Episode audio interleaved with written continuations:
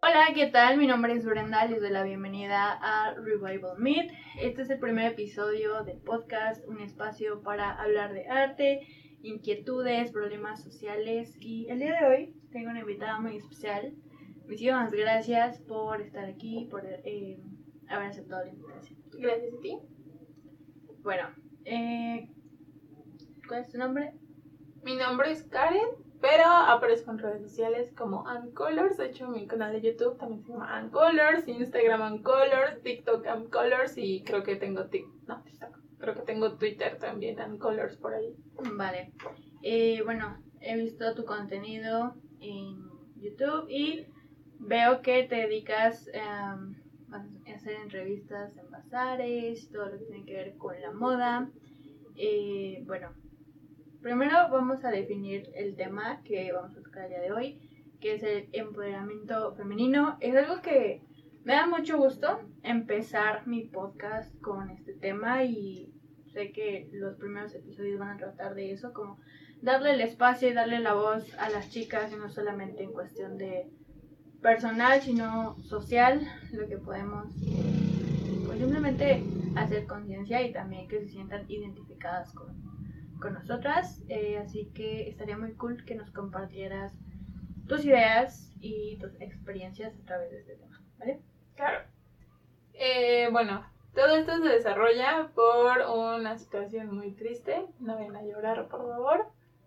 Eh, bueno, todo empieza con que yo, desde muy joven, pues me interesé en ese tema del feminismo. Obviamente, pues como cualquiera, no conoces mucho sobre el tema. Y pues yo decía, el feminismo no me representa a mí por esto y por esto y por esto.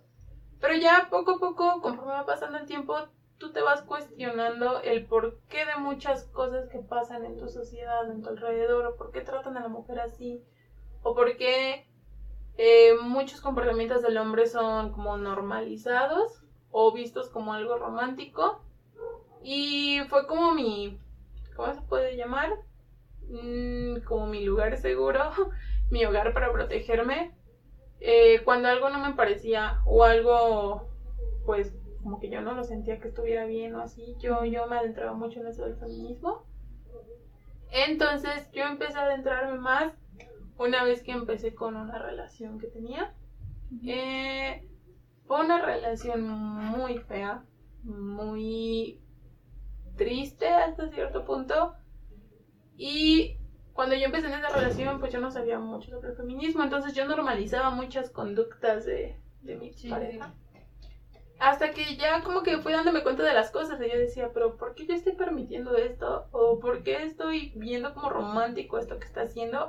Al principio, como en todo, él me decía que me iba a bajar la luna y las estrellas y que me iba a cuidar de todos y cosas así. Pero después me di cuenta que ese cuidado de todos era alejarme, retraerme de todos.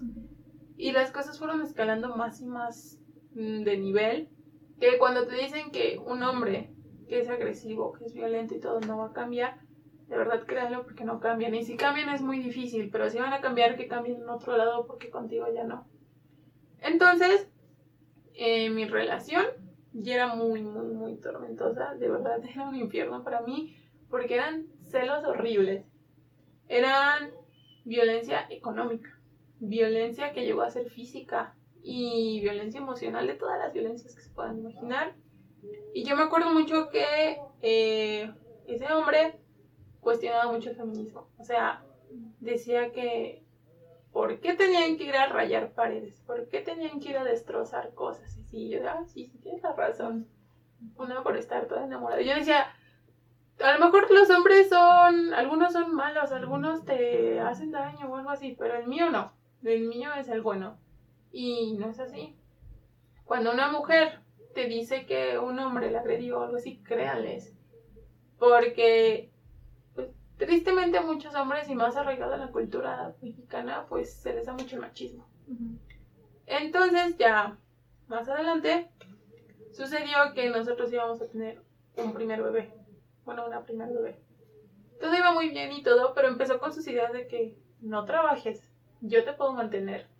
Eh, pero tus amigos no van a ver a nuestro bebé porque qué tal si lo cuidan mal. Ok. Y yo como, sí, sí, mi amor, claro que sí. Y yo te traigo el dinero, y yo proveo aquí, y yo voy a ser el que se vaya a trabajar y tú te vas a quedar a cuidar a los niños, bueno, a la bebé. Sí. Después de eso, yo no pude tener a la bebé, eh, lamentablemente la perdimos. Y de ahí la relación se puso más fea, mucho, mucho más fea. Después, otra vez, volví a estar esperando un bebé, seis meses después, siete meses después. Y de nuevo no sé del bebé, pero aquí fue por una situación más fea. Porque durante ese embarazo, él me hacía violencia económica. O sea, él se desaparecía por semanas. Ay, perdón, No, no, no. ando destrozando tu set. Se desaparecía por semanas. Y una embarazada necesita alimento, necesita medicina, necesita un montón de cosas. Y yo no tenía como que sustentarlo, obviamente. Y estábamos en plena pandemia, en pleno pico de pandemia. Y yo no podía salir ni nada. Y yo decía, tengo hambre, tengo antojos. Cuando uno está embarazada, los antojos son horribles, horribles, horribles. O sea, un antojo que no puedes soportar. Y él no se aparecía por ningún lado. Y como siempre te dicen que tú eres la que está loca, ¿no? Que tú eres la que está mal, que tú estás mal pensando todo y así. Yo ya como que me la solía, hasta que después confirmé que él estaba como saliendo con chicas a su trabajo. Y dije, bueno, va, no voy a decir nada por, por mi bebé. Todavía, ¿no? Esas ideas que se tienen de que por los niños quédate con tu pareja. Y ya después, eh, él llega un día todo enojado y entre forcejeos y todo eso, a mí me vienen contracciones. Y todavía era muy pequeñito el bebé, o sea, muy, muy, muy pequeñito. Y yo por el miedo de no decirle a su familia lo que él me había hecho, yo les dije que no, que así de la nada me habían empezado las contracciones. Y me estuvieron llevando una semana hacia el hospital para que no tuviera el parto. El parto ya estaba a la vuelta de la esquina, pero bueno. Y ya después fue el día del parto y me acuerdo que tuve al bebé y toda la cosa. Y él no entró a verme, el remordimiento, ya saben. Y después de eso, pues me avisaron que el bebé había fallecido porque estaba muy chiquito y así. dije, bueno, está bien. Yo creo que por la situación, cuando salga, me va a estar esperando. ¿Cuál es mi sorpresa? Que salgo y no está. No está mi mamá. Por cierto, las mamás siempre, siempre están ahí. Y pues como su casa me quedaba unos 10 minutos de ahí, fui para allá. O sea, toda operada, toda moribunda, fui para allá. Pues el hombre no me corrió de la casa. Me dijo que me regresara con mis papás, que él podía alcanzarlos ya después para cuidarme. Nunca pasó. Nunca, nunca pasó, él nunca regresó. Y cuando por fin como que me di los ánimos de hablar, de decirle a su familia lo que me había hecho, no me creyeron. Ahí fue donde yo entendía a las víctimas cuando no les creen, cuando son como que todas las culpan de te pasó esto porque saliste vestido así, te pasó esto porque tú para qué andabas con él, te pasó esto porque por qué te juntabas con esa gente. Lo mismo me pasó a mí. Pero tú por qué seguías en esa relación, pero por qué te dejaste embarazar yo. No fue de una persona, fue de dos. Y a ver, ¿por qué no nos dijiste nada si te veías tan feliz y todo eso? Pues es que cuando eres víctima, cuando te están manipulando horriblemente, como que te enfrascas. Exacto. Sí, es como, es todo un proceso y de alguna forma me recuerda ciertas cosas que yo he vivido.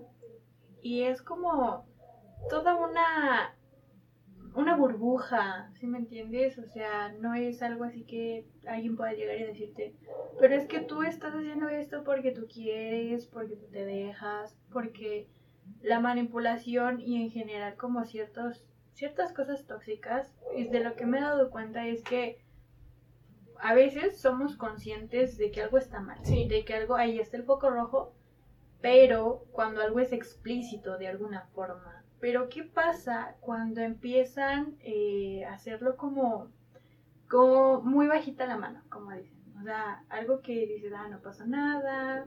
O sea, y por el mismo amor que tienes, por tus miedos, por muchas otras cosas, lo dejas pasar. Y son como, como pelotitas, ¿no? Una y otra y otra. Y llega un punto en el que te das cuenta que ya está repleto, ya no hay más y ya va a explotar, pero las personas lo ven como, ah, pues es que está lleno, pero tú no lo ves de esa forma. O sea, el estar de ese lado como la víctima y decir, no lo hice porque tuve miedo, porque tuve mis razones, porque no tengo que estarle explicando a la gente, oye, es que yo pienso tal cosa, porque no están dentro. Y no nada más es en eso, sino como en cualquier situación de dolor, las personas no pueden opinar sobre lo que tú sientes porque solamente tú estás en ese punto y no nada más es en cuestión de... A lo mejor tú sabes que está mal en cierto punto, pero todo el contexto no te deja darte cuenta o no es tan fácil decir ya hasta aquí. Tienes que tocar con fondo, tienes que pasar por un proceso que duele mucho, que pues sí, o sea, también lo he visto en amigas, en compañeras, que me duele mucho ver cómo están en esa situación, pero tú de alguna forma también tienes como que decir, tengo que darme cuenta de esto y tratas de cuidar a esas personas, pero no es tan fácil, no es tan fácil decir, oye, ya basta, si esa persona no quiere hacerlo. De hecho, creo que todas en algún momento, incluso todos, en algún momento o incluso desde toda la relación te das cuenta que algo está mal. Y creo que es bastante obvio, pero el problema es el valor que tienes para decir suficiente me voy. Y es donde mucha gente se atreve a juzgar a las demás o a los demás. Y puede que se queden por dependencia económica. Yo en ese entonces no tenía cómo solventar mis gastos, él era mi único proveedor de dinero en ese entonces. Puede ser por manipulación emocional, o sea, que te sientas tan mal que creas que esa es la definición de amor, el estarte aguantando malos tratos y todo porque de vez en cuando te trata bien, que era algo que también me pasaba a mí, o puedes quedarte incluso por miedo a lo que va a hacer, o sea, yo pasé por todas esas etapas de que me quedaba por miedo, me quedaba por el dinero, me quedaba por no sé, por qué me hacía sentir tan mal que yo decía, bueno, ya estoy incluso embarazada, ¿quién me va a querer así, no? Y tienes que agarrar fuerza de algún lado. O sea, yo no juzgo a la gente que sigue en esas relaciones porque sé lo que se siente estar ahí. Pero también les puedo decir que una vez que sales, no se va a acabar el mundo. De hecho, una vez que sales, eso empieza un nuevo mundo muy diferente y muy bueno. Siempre después de algo malo, yo soy de la idea de que viene algo mucho mejor. Y me pasó. Entonces, yo de ahí agarré el valor para salirme.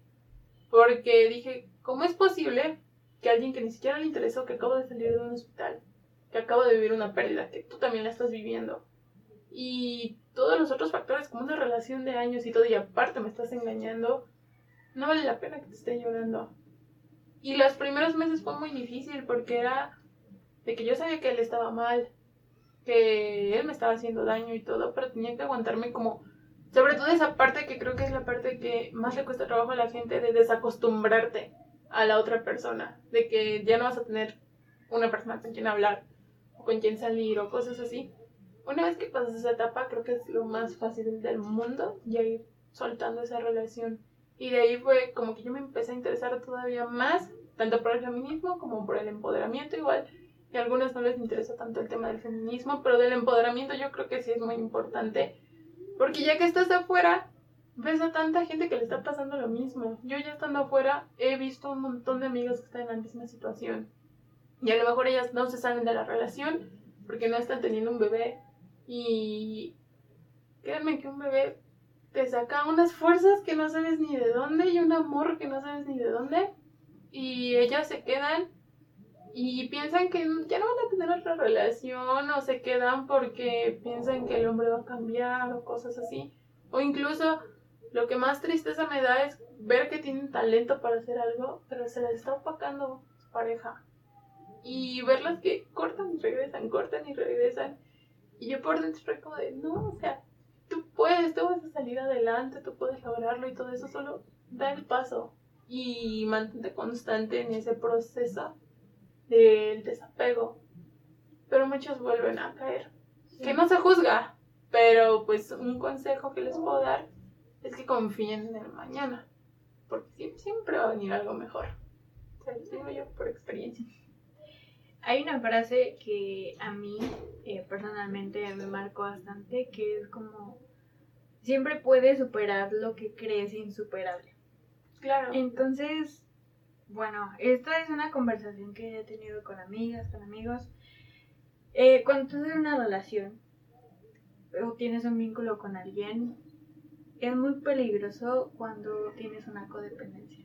porque empiezas a pasar muchas cosas. O sea, hay gente a quien no le maltratan y digo, uy, o sea, es lo que debería de ser normalmente. Pero creo que empieza a escalar, ¿no? Entonces te puedes encontrar con una codependencia que te haga más daño que otras. Pero en cuestión de, hablando del empoderamiento, es, tienes que darte cuenta que tú vales. O sea, con personas, sin personas, vales absolutamente lo mismo. Y me he dado cuenta que muchas veces es como el miedo de quién va a estar conmigo, quién me va a querer, a quién voy a encontrar si esta persona para mí durante muchos años fue mi todo. Y yo también pasé por una situación así, eh, no tan fuerte, pero que digo, aprendí muchísimo. O sea, y mientras tú estás como en tu proceso de dolor, realmente no te das cuenta, no te pones a pensar en todo aquello que puedes aprender de eso para decir, esto valgo, esto soy puedo hacer todo lo que yo quiera. ¿Sí me entiendes? Entonces, pues gracias por compartir eso, porque no es fácil. Yo también en algún momento estuve en una situación en donde yo decía, es que ¿cómo le voy a hacer? O sea, es que ¿qué va a pasar después? No lo hago porque darme cómoda de alguna manera y te da un miedo enorme dar como ese paso que, o sea, se dice súper fácil, ah, sí, eh, dar el paso y todo va a estar bien. No, es un proceso muy, muy difícil eh, mentalmente y más cuando a lo mejor no tienes la ayuda de alguien, cuando pues estás mal, ¿no? Entonces, sí, te entiendo en algún punto que que dices, me cuesta mucho trabajo. Y está bien de alguna forma el hecho de vivir tu proceso, ¿no? Sí. Porque ahí nadie va a poder decir, oye, es que tú... Me acuerdo, voy a confesarlo, que yo, pues sí, conocí a muchas chicas que, bueno, tienen una relación y así, ¿no?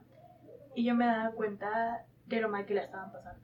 De la costumbre, de la codependencia, de los malos tratos. Y yo decía, es que, ¿por qué no salen de ahí? Y yo en algún momento tuve una relación que me daban como pues ciertos focos rojos, pero no eran explícitos, ¿sí me entiendes? Sí. Y cuando lo fueron, yo pensaba, bueno, pero no fue tan malo. Pudo o podría ser peor, y yo creo que si fuese hasta ese grado ya podría reaccionar.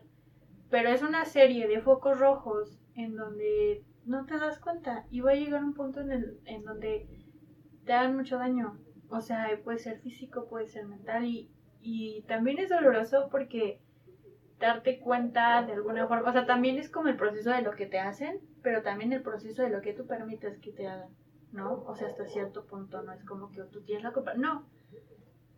Pero también es como duro el decir, yo tengo que hacerme responsable de ciertas cosas que me estaban haciendo daño, porque no solamente es como esa persona, ¿no? Y es un conjunto. Entonces, sí, es, es difícil, es complejo, pero no es imposible salir de, de una situación así.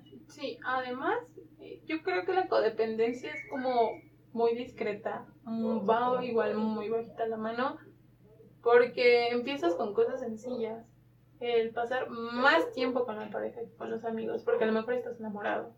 El compartir ya tu espacio personal con tu pareja porque estás enamorado. O sea, todo lo vas justificando con enamoramiento, pero poco a poco eso se va apoderando de ti.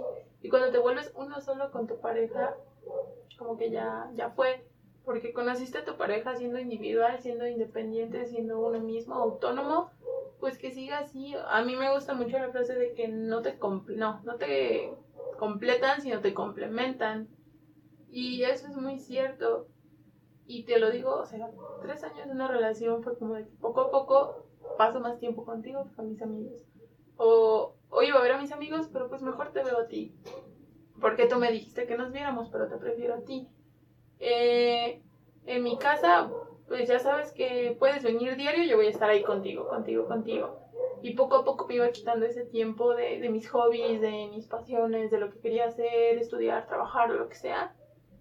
Y ya después llegó un punto en donde yo decía, bueno, puedo hacer a un lado mis pasiones, mis gustos, mis intereses, un ratito, un ratito, tres años, puedo hacerlos a un lado porque pues, se supone que uno se sacrifica por amor. Pero esa es la frase que más me di cuenta que es incorrecta, porque yo creo que un buen amor te impulsa y te hace más grande, te, te motiva o algo así, y no te va a cortar las alas. Y eso fue algo que me pasó a mí. Puedes ser libre en una relación y no nada más, no solamente es como que pues tienes que serlo.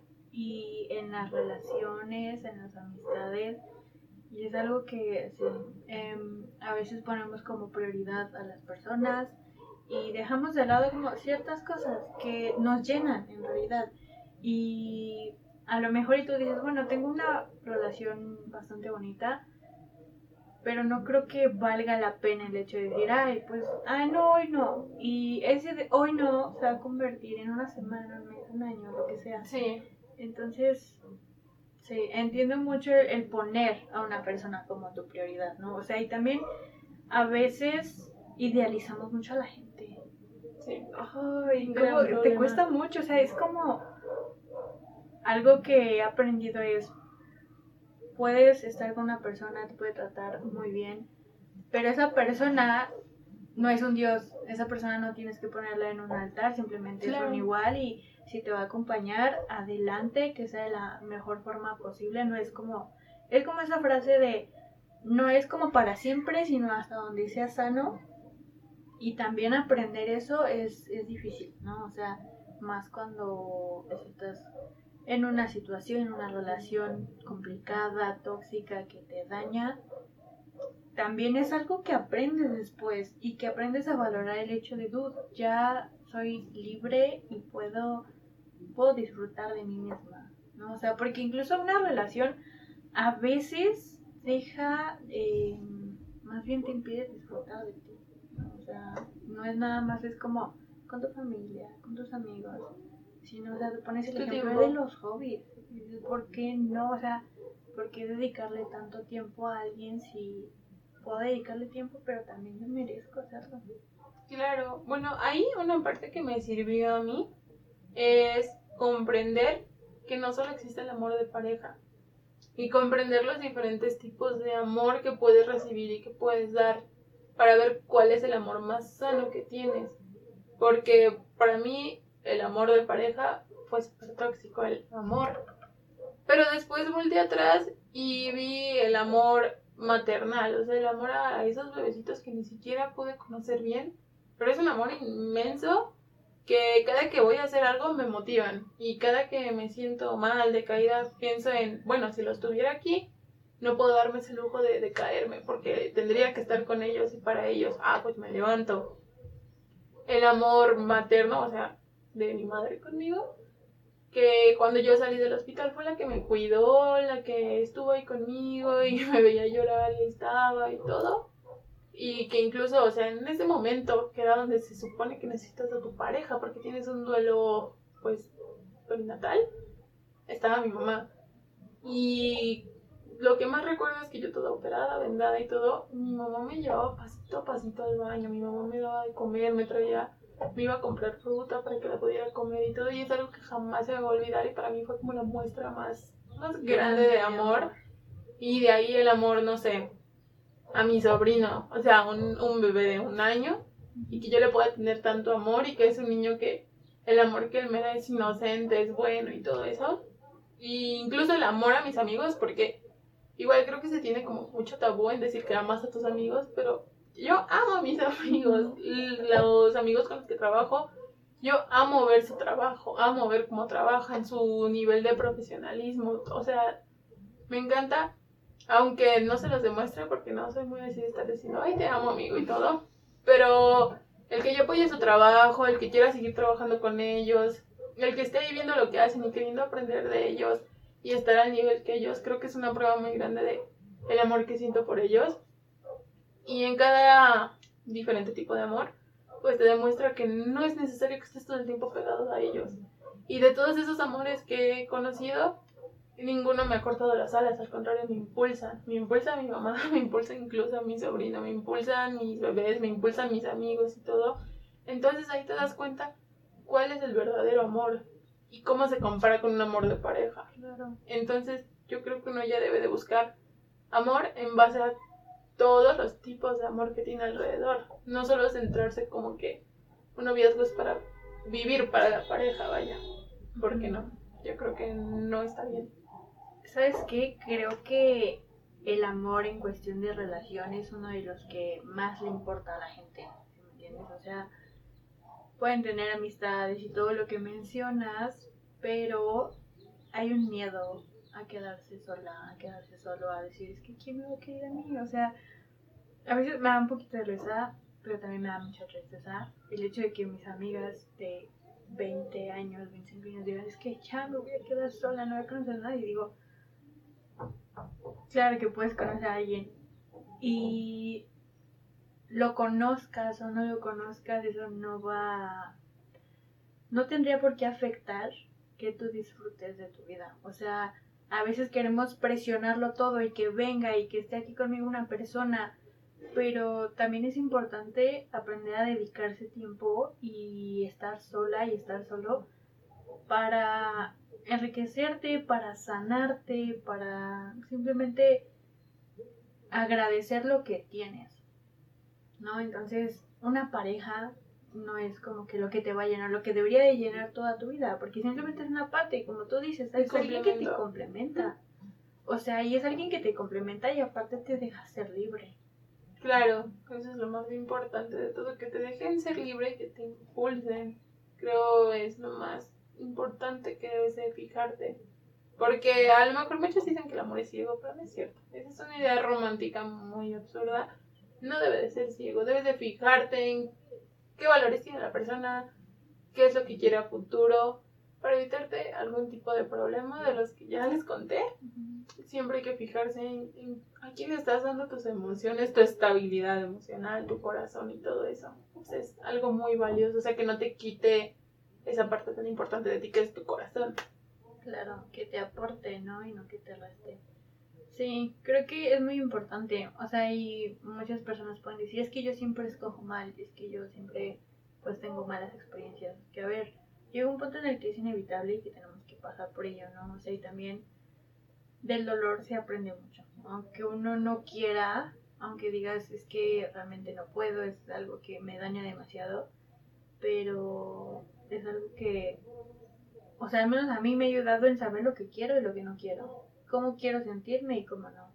¿Sí me entiendes? O sea, el descubrir otras personas, y no solamente con relaciones, sino con, con amistades, de no quiero sentirme insuficiente, no quiero sentir que le debo algo a esa persona, que no puedo estar sin esa persona, porque también tengo el derecho a valerme por mí misma y realmente disfrutar de lo que yo soy no tendría por qué pues esperar como ciertas cosas de los demás. Y hay, o sea, eh, yendo ya hacia otro punto, no lo quiero comparar ni nada de eso, sino que a veces hay acciones que dejamos que hagan algunas personas que sí nos dañan, pero nosotras nosotros dejamos que nos dañen. Y no estoy hablando en cuestión de a lo mejor tu experiencia o experiencias de otras personas, sino que a veces idealizamos tanto a alguien, tenemos tanto amor y tanta codependencia hasta cierto punto, que creemos que todo lo que esas personas hagan está bien y maybe queremos todo eso, ¿no? Pero a qué costo vas a dedicarle todo tu tiempo, toda tu confianza, tu amor a alguien que realmente no te aporta? Y pues eso, es, es difícil salir. Siempre es muy difícil salir. Y el proceso de entrar es como, wow. O sea, no voy a decir que es fácil, pero es un poquito menos complejo que el hecho de salir, ¿no? Porque a lo mejor el entrar es una decisión de los dos. Sí. Que dices, bueno, vamos como pareja, pero llega un punto en el que ya no, no es como, ya somos pareja todavía, no. Si no quieres tú, y tienes que buscarle por tu lado, es decir, a lo mejor ir de este lado me duele, pero es necesario, ¿no? Como darte cuenta de de lo que estás sintiendo, de lo que pueda aportarte o quitarte. Sí, que no, no te dejes lastimar por nadie. Y sobre todo dejar las cosas en claro. Desde el momento ya la primera como bandera roja. Sí. Tratar. ¿eh? No puedo decir que te salgas porque pues ya Pero hablamos. Es, que es hablarlo, ¿no? También, o sea. Yo recuerdo que tuve muchas banderas rojas en, en diferentes relaciones, pero algunas las hablaba y era como, no. O sea, una bandera roja y quería hablarlo y otra bandera roja era que no- esa persona no quería hablar al respecto. Y algunas otras decían, ah, bueno, le podemos hablar y se calmaba un poquito y nuevamente, ¿no? Entonces, es muy importante, o sea, a veces, ¿cómo decirlo? A veces te tienes que ser muy exigente y decir, tú, yo merezco todo esto y me tienes que aportar esto. Y hay gente que lo va a hacer a la primera, hay gente que no, hay gente con quien tienes que hablar. También te, hablarlo para darte cuenta de esta persona no me va a aportar absolutamente nada. eh, Y esta persona a lo mejor sí, ¿no? O sea, nadie es perfecta ni perfecto y habrá banderas rojas, pero a cierto punto. O sea, más bien sería como cosas que podrías charlar y decir, oye, esto no me gusta, tienes que respetarlo, porque pues esa es una relación en donde tienes que... La comunicación es muy importante y esa confianza de decir, esto no me gusta, y no tener que aguantarlo. Sí. Justamente yo hablaba de eso con mis amigos porque muchos me preguntan, ¿cuándo te vas a sentir preparada para tener pareja? Pues no es algo que yo tenga planeado así como, ay, en diciembre yo voy a tener pareja. El propósito de año nuevo es tener pareja. Pero sin embargo lo que sí tengo muy claro es que pues en esta ocasión, gracias a esa experiencia mala que pasé, muy mala, eh, ahora sé que quien quiera algo va a tener que respetar mis tiempos. Y en estos momentos lo que trabajo y todo eso me quita muchísimo tiempo. También por eso pues no me aviento a tener una relación porque no tengo el tiempo para darle a esa persona. Y yo tampoco voy a hacer como la parte mala de que, ay, ya me hicieron a mí, ahora yo te voy a hacer mal a ti. No, o sea, el día que llegue alguien, yo también le tengo que aportar y yo también tengo que tener ese tiempo para él. Y algo que yo tengo como que este es el punto principal, es que debe de respetar mi trabajo. Debe de respetar que un día cualquiera tengo que salir a grabar algo y otro día tengo que ir a una junta y como te contaba, mañana me tengo que ir a trabajar a la Jusco y no va a ser de que, ay, no vayas a trabajar porque quédate conmigo ya, no otra vez. Y también la parte importante, que respeten trabajo con seis hombres. Soy la única mujer. Cinco o seis hombres, no me acuerdo. Y imaginemos que llega un hombre y me dice que, que no trabaje con ellos porque son hombres. Y porque quién sabe qué han de querer. Lo siento, pero no, o sea, todos como para que venga alguien más y me quiera alejar otra vez de ellos. Yo ya no lo vuelvo a pasar. Entonces, es tener muy en claro qué es lo que quieres ahora como relación y que tú también trates de ser una persona sana con otra persona, no porque me hicieron daño, pues ahora yo voy a ser la tóxica, la mala, la insensible. Tener responsabilidad afectiva, ¿no?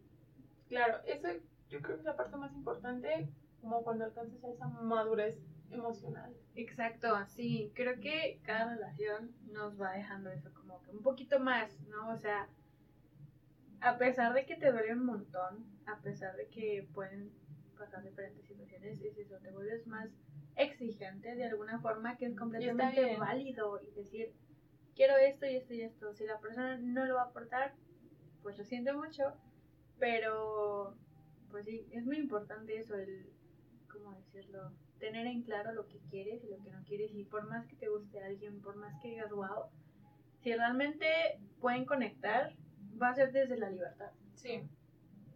Y te deja muy en claro, si una persona desde el principio no te permite hacer lo que tú estás acostumbrado a hacer, todavía ni siquiera son novios, y ya te está prohibiendo las cosas, uy, Adiós, ahí no Uy. es. bye. Sí, ¿eh? Bueno, eh, ahorita que dijiste en cuestión de lo del trabajo, eh, vi que vas a estar en Bazar, ¿no?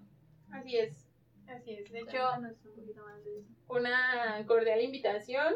Eh, el año pasado yo hice un bazar, justamente por todo este tema de tratar con bazares, el consumo local y todo esto, y sobre todo el emprendimiento femenino. Eh, hice un bazar que fue en agosto y era precisamente como para conmemorar la fecha en que tuve a mi primera bebé, por eso se llama Pink Bazar por ella. Yo lo consideraba como su fiesta de cumpleaños, ¿sabes? Yo decía, eh, justamente mi cuñada había tenido una bebé igual, al mismo tiempo que la iba a tener yo. Entonces fue como que, ah, mi corazón. Y yo veía que hacían fiestas de cumpleaños, cosas así. Y yo dije, pero ¿por qué yo no puedo celebrarle a mi hija?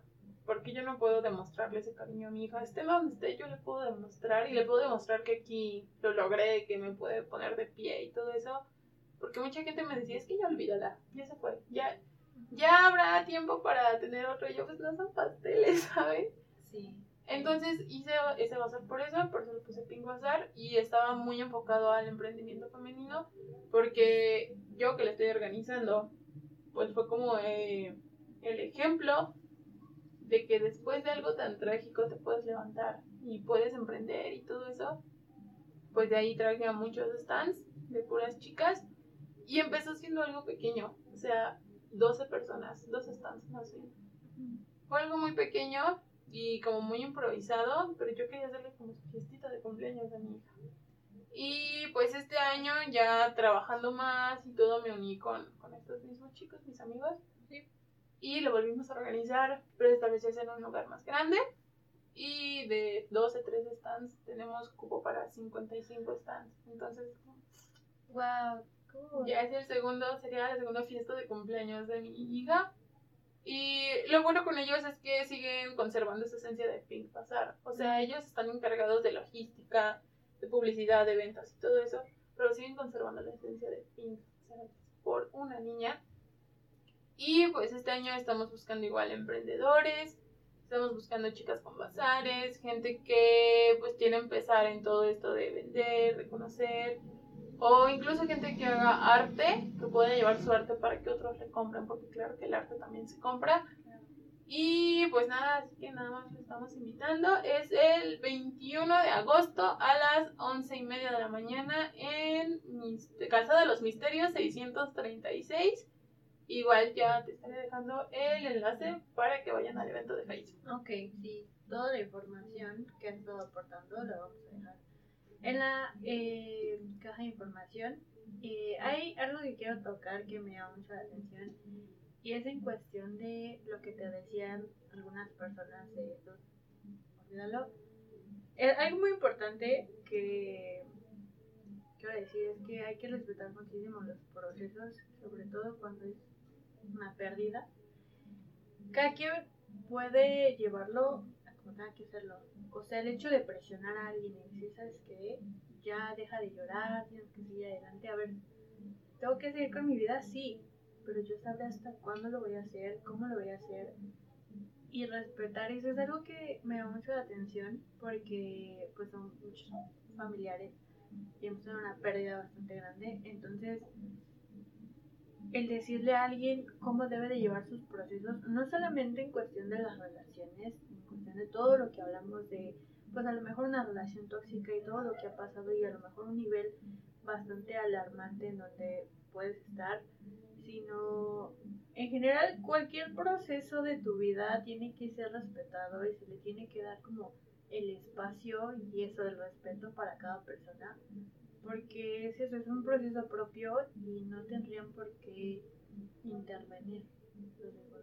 Sí, pues mira, yo cuando pasé por ese difícil proceso, mmm, recuerdo que llevaba como un mes de la pérdida. Estaba súper sensible, o sea, sensible emocionalmente y sensible también hormonalmente, porque pasas a estar embarazada a tener de por sí las embarazadas sufren la depresión postparto. Ahora imagina con una pérdida.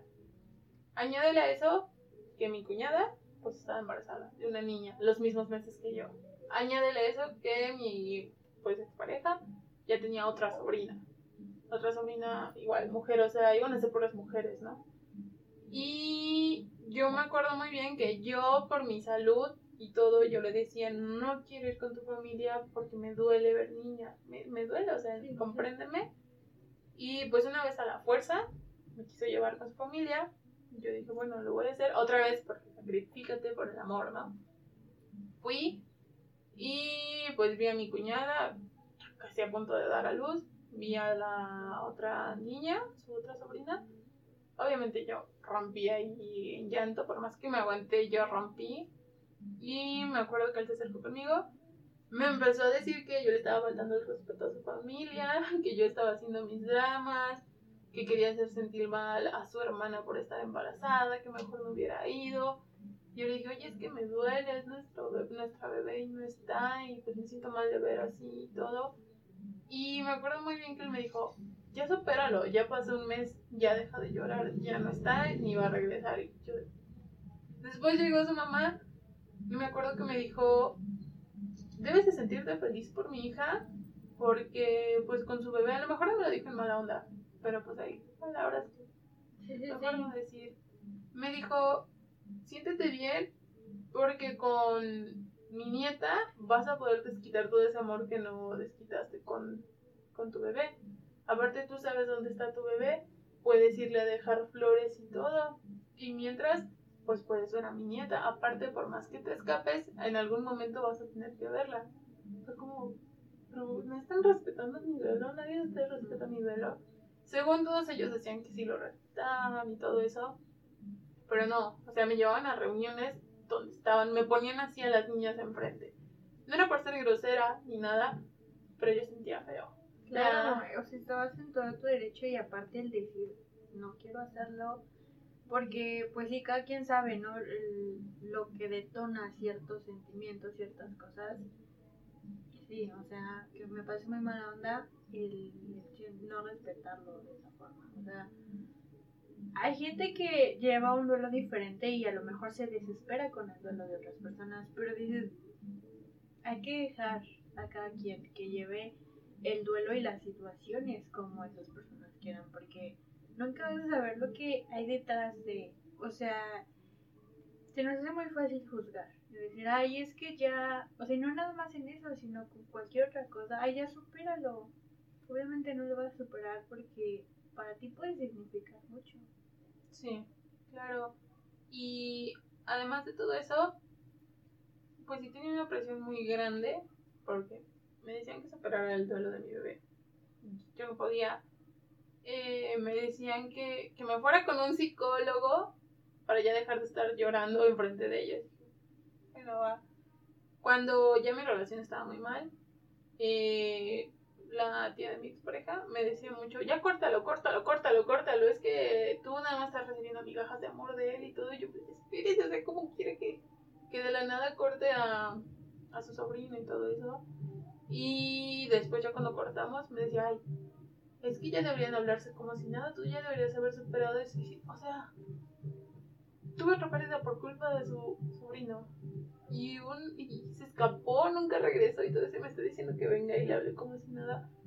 ¿Cómo me piden que pase por todos esos duelos? Y ahí fue cuando más me di cuenta de que ya me iba a dejar que nadie me estuviera diciendo qué sentir, cuánto tiempo sentirlo, ni nada. Cómo llevar tu propia vida, tu propio proceso. Sí, es algo que, bueno, creo que en general esto engloba eh, el tema, ¿no? Como Nadie tiene por qué controlar tu vida, ni tus sentimientos, y todo va a ser un proceso y va a ser tuyo. Y lo puedes llevar a lo mejor de una buena manera para otras personas o de una mala manera, pero al final es tuyo. Y lo tienen que respetar. Incluso tú tienes que respetar el tiempo que, que te quieras dar. No, o sea, no podemos decir, es que quiero superarlo rápido. O sea, hay cosas que se superan rápido, pero otras no. Por más que quieras, duele mucho y no es cualquier cosa. Sí, y fíjate que eh, con el segundo embarazo, que fue cuando él se desapareció, yo me acuerdo que yo estaba con mis papás y lloraba, pero lloraba así a más no poder. Y era algo que no me podía aguantar. Mis papás jamás me dijeron que dejara de llorar. A mí me di cuenta de cuánto te quieren tus papás. Y es algo incomparable. Ellos nunca me dijeron que dejara de llorar, al contrario me decían que llorara todo lo que quisiera, hasta que quisiera y todo. Y tengo muy presente que yo les decía, es que quiero dejar de llorar, pero no puedo. Además, yo sé que viene algo mejor para mí, pero no sé qué sea. Y me da miedo saber qué va a ser. Y me decían, es que si te está pasando esto, va a ser porque va a venir algo mejor. Y yo les decía, tiene que ser algo muy grande para compensar todo lo que me está pasando en este momento. Y justamente unos meses después fue cuando vino todo lo de hacer un canal, hacer videos, hacer el bazar y todo eso. Y ahorita, hasta apenas ahorita, entendí que sí venía algo bueno después de todo eso y algo muy bueno que yo estoy ahorita agradecida y encantada con la vida. Y ya no me puedo imaginar cómo yo vivía antes, todo lo que me estaba pasando. Pero sí, ahorita yo estoy fascinada con todo lo que hago. O sea, muy, muy, muy feliz a comparación de esa época. Pues me da mucho gusto, de verdad, que, que estés disfrutando de todo lo que has logrado, de todo el esfuerzo y pues el proceso, ¿no? De, de haberlo logrado, o sea, lo estás logrando y sé que podrás hacer todo lo que quieras en cuestión de, por ejemplo, tus proyectos, que es algo que digo, Dud, que padre en cuestión del bazar y tu canal y que realmente hayas dicho, esto me llena y ya no voy a permitir que alguien, que nada ni nadie me lo quite. ¿no?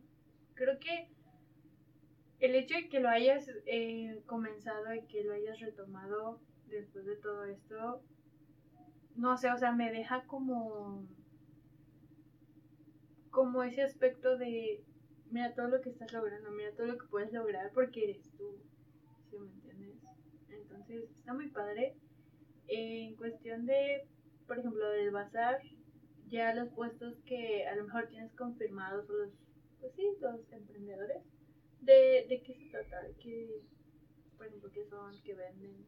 Todo el stand está enfocado más que nada en la ropa y este año lo que queremos agregar más, todavía no tenemos stands como muy confirmados, queremos agregar todo lo que es la cultura eh, de lo natural, incluso no sé si conoces, pero hay aceites de CBD que es buenísimo.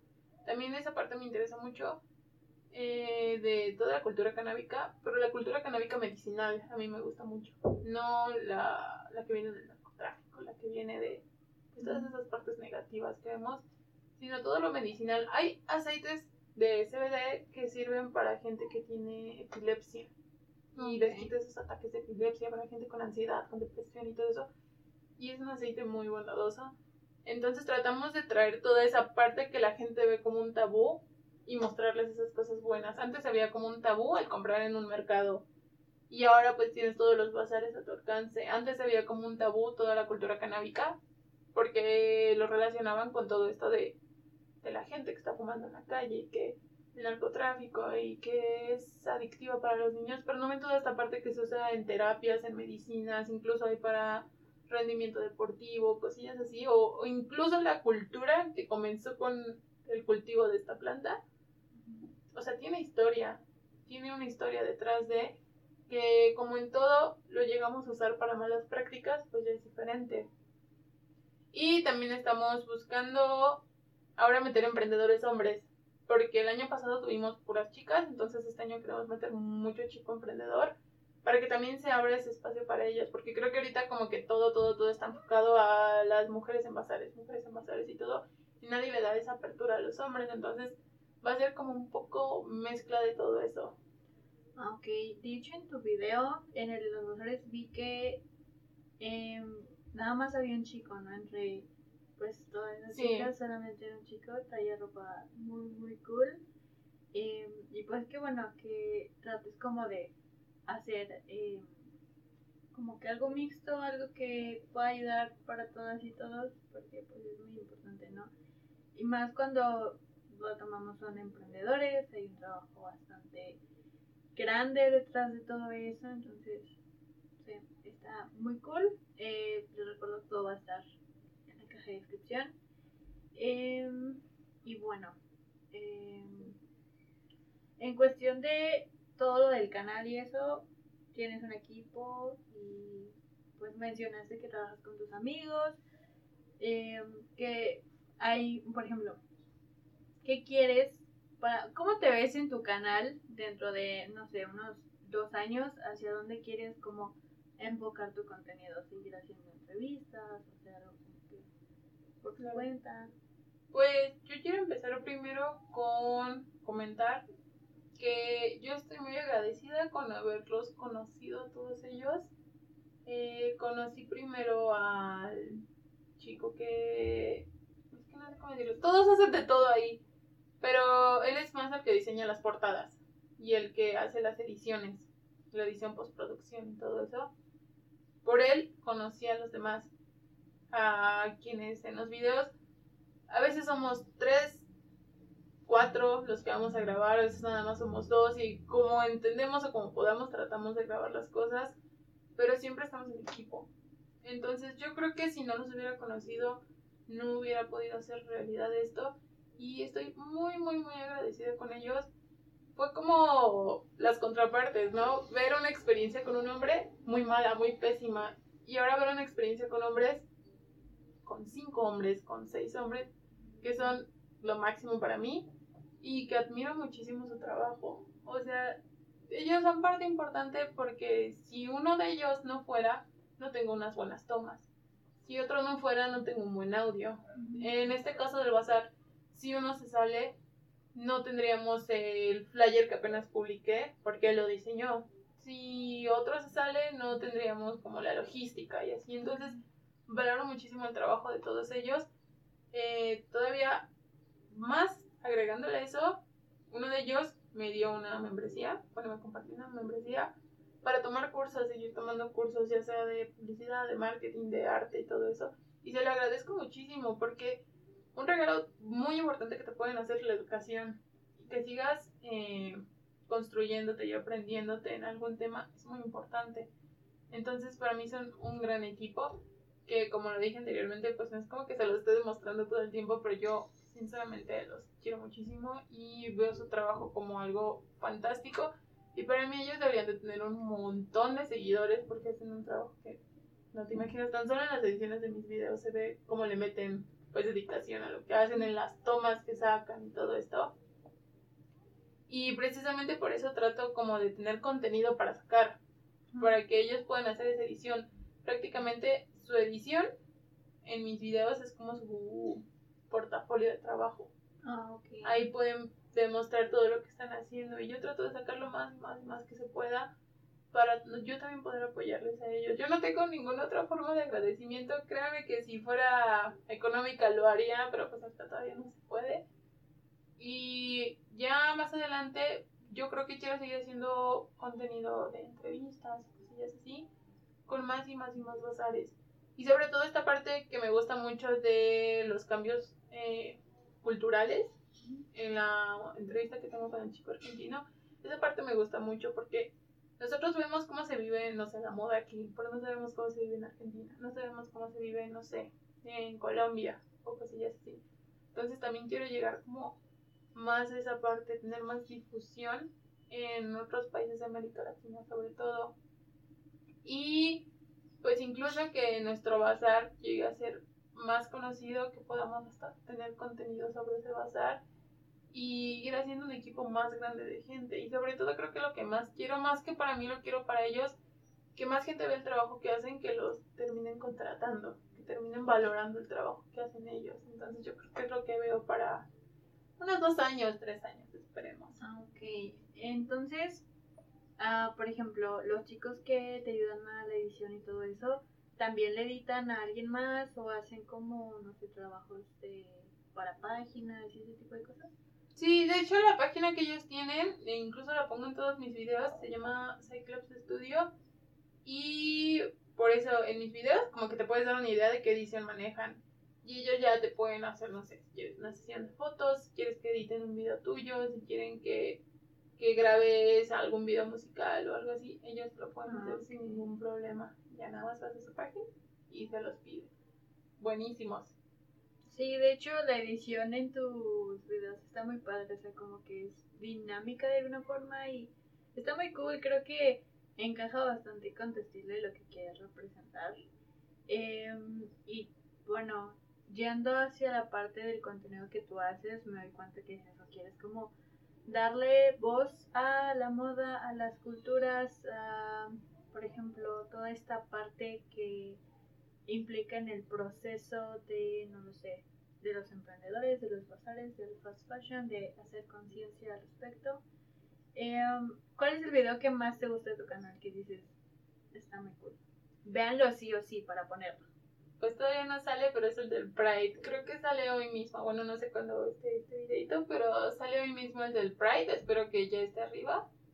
Eh, fuimos a la marcha de LGBTTIQ. Y pues esta vez sí nos enfocamos mucho en los estilos porque es la primera marcha a la que yo voy. Y había una gente con un estilo, una creatividad para hacer sus, sus outfits y todo eso.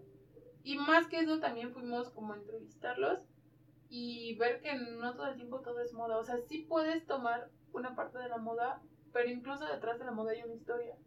A mí eso me gusta mucho, aparte de que la moda proyecta algo y proyecta una historia, proyecta una personalidad y todo eso, y ahí lo demostramos. Porque había gente con trajes súper extravagantes, coloridos y todo eso. Y cuando los entrevistábamos nos contaban de cómo había sido de difícil el proceso de decirle a sus familiares que, que no sé, que se iba a casar una chica con otra chica. O cómo había sido el proceso de ser un hombre en un pueblo indígena y decirle a tus papás que eres gay. O cosillas así. Pero detrás de un traje súper extravagante. O sea, detrás de tu traje estás proyectando algo. La moda no es solo como, ay, me viste ya. Todo tiene un porqué. Y eso que yo trato de dar a conocer en el canal. Ok, sí, me gusta mucho eso, ¿sabes? O sea, como bueno, te he mencionado que una parte es como lo que te vistes y otra parte es tu, proceso, ¿no? ¿Por qué lo haces? ¿Cómo te representa? La actitud que tienes ante ello y cómo lo portas, ¿no? Prácticamente cómo portas tu historia a través de tu estilo. Eso está muy cool, la verdad.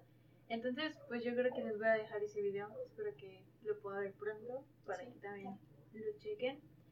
Y bueno, tengo unas últimas preguntas. Claro. Eh, un consejo, el que tú quieras, que digas, este es el consejo más valioso que yo tengo en mi vida y se los quiero compartir. Muchos. pues yo creo que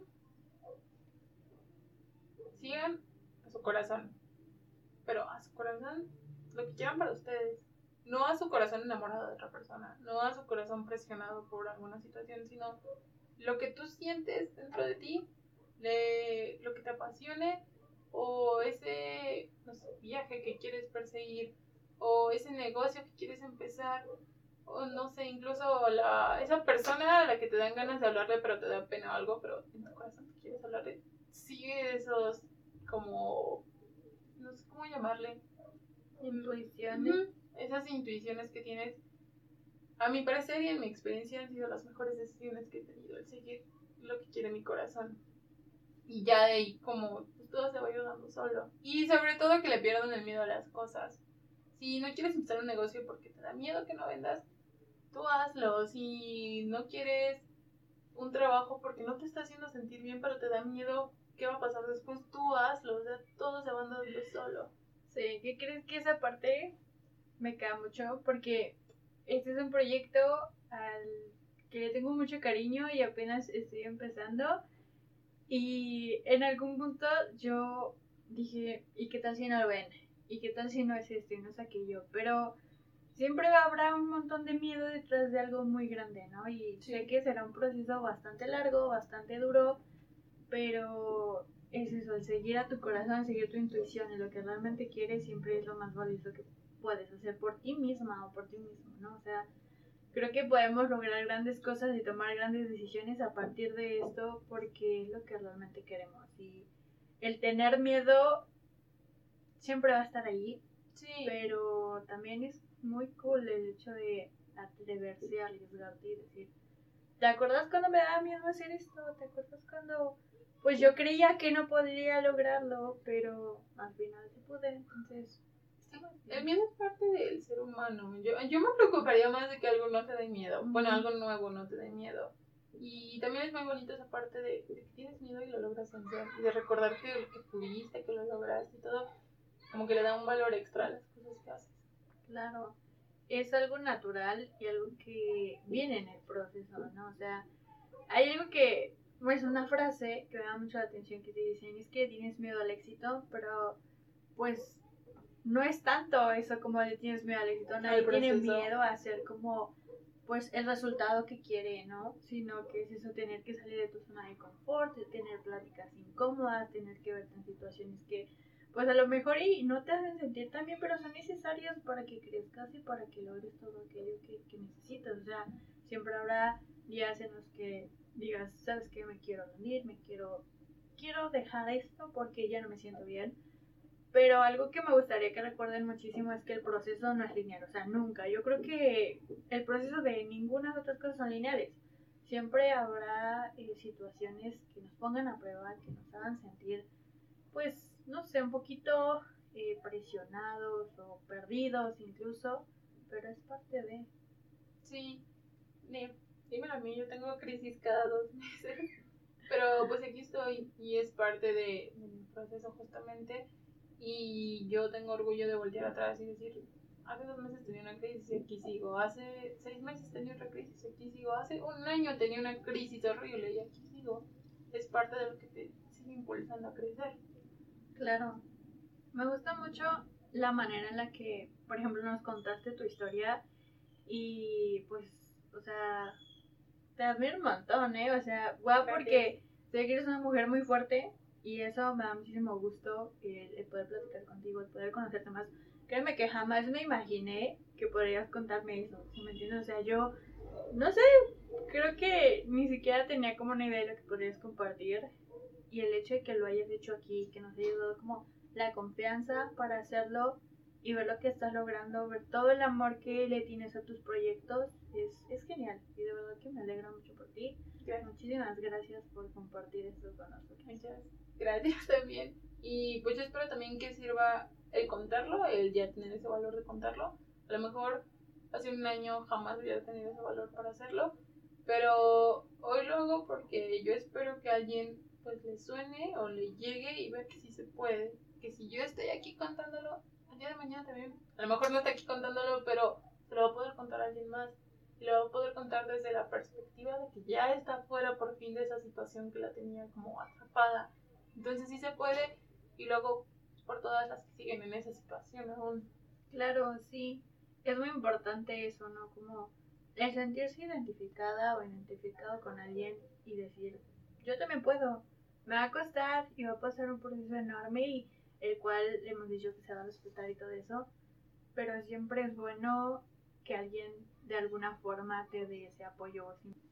Ok, ahora sí ya, para terminar, eh, nuevamente gracias por compartir nuestra historia, por todo eh, lo que aprendí. Espero que también las personas aprendan como, pues todo eso en cuestión de que no es malo ser exigente con con las relaciones, con las personas que te rodean, con las amistades, para ser libre, sentirte bien y que puedes lograrlo y que eso es respetable todo el proceso que cada persona lleva en tanto relaciones, amistades, etcétera y ver cómo lo que estás logrando, todo el proceso de que cualquier persona puede lograrlo. Está muy padre, me gusta mucho el mensaje que, que estás dando a través de pues todos tus videos y ese tipo de cosas. Espero que, sigas creciendo un montón. Em, y bueno, creo que eso ha sido todo por la entrevista. No sé si quieres añadir algo más. Pues muchas gracias por invitarme. Igual yo me sentí de maravilla estando aquí. Y también espero que tú también tengas mucho éxito ah, con tu contenido. Eh, me gusta mucho la manera tan tranquila que tienes de, de acercarte a las personas estábamos muy nerviosas, pero pues creo que ya se dieron las cosas bien y esperamos que igual les guste este video y sobre todo pues, también están invitados, si estás invitada ah, a nuestro bazar para que pues pasen a vernos ahí y conocer emprendedores, que es lo que más queremos lograr. ¿Será el día sábado? Sí, sábado 21 de agosto. Ok, sí, maybe podemos ir, si les gusta este video, podemos ir, podemos grabar un video, podemos platicar un poquito contigo y con, los emprendedores, incluso con los chicos que están conmigo, también sería una entrevista muy, muy, muy buena. Oye, sí, me gustaría. Entonces, deberían de decirnos, ¿quieren que lo hagamos de todos? Yo encantada de ir, de verdad, y pues ver qué tienen, comprar algo, disfrutar un poquito de todo el trabajo que estás haciendo. Y bueno, creo que eso sería todo. De verdad, muchísimas gracias. Espero que les guste un montón. Todas sus redes sociales e información va a estar en la cajita. Muchas gracias por ver este primer episodio. Nos vemos en el siguiente. Bye. Bye. Música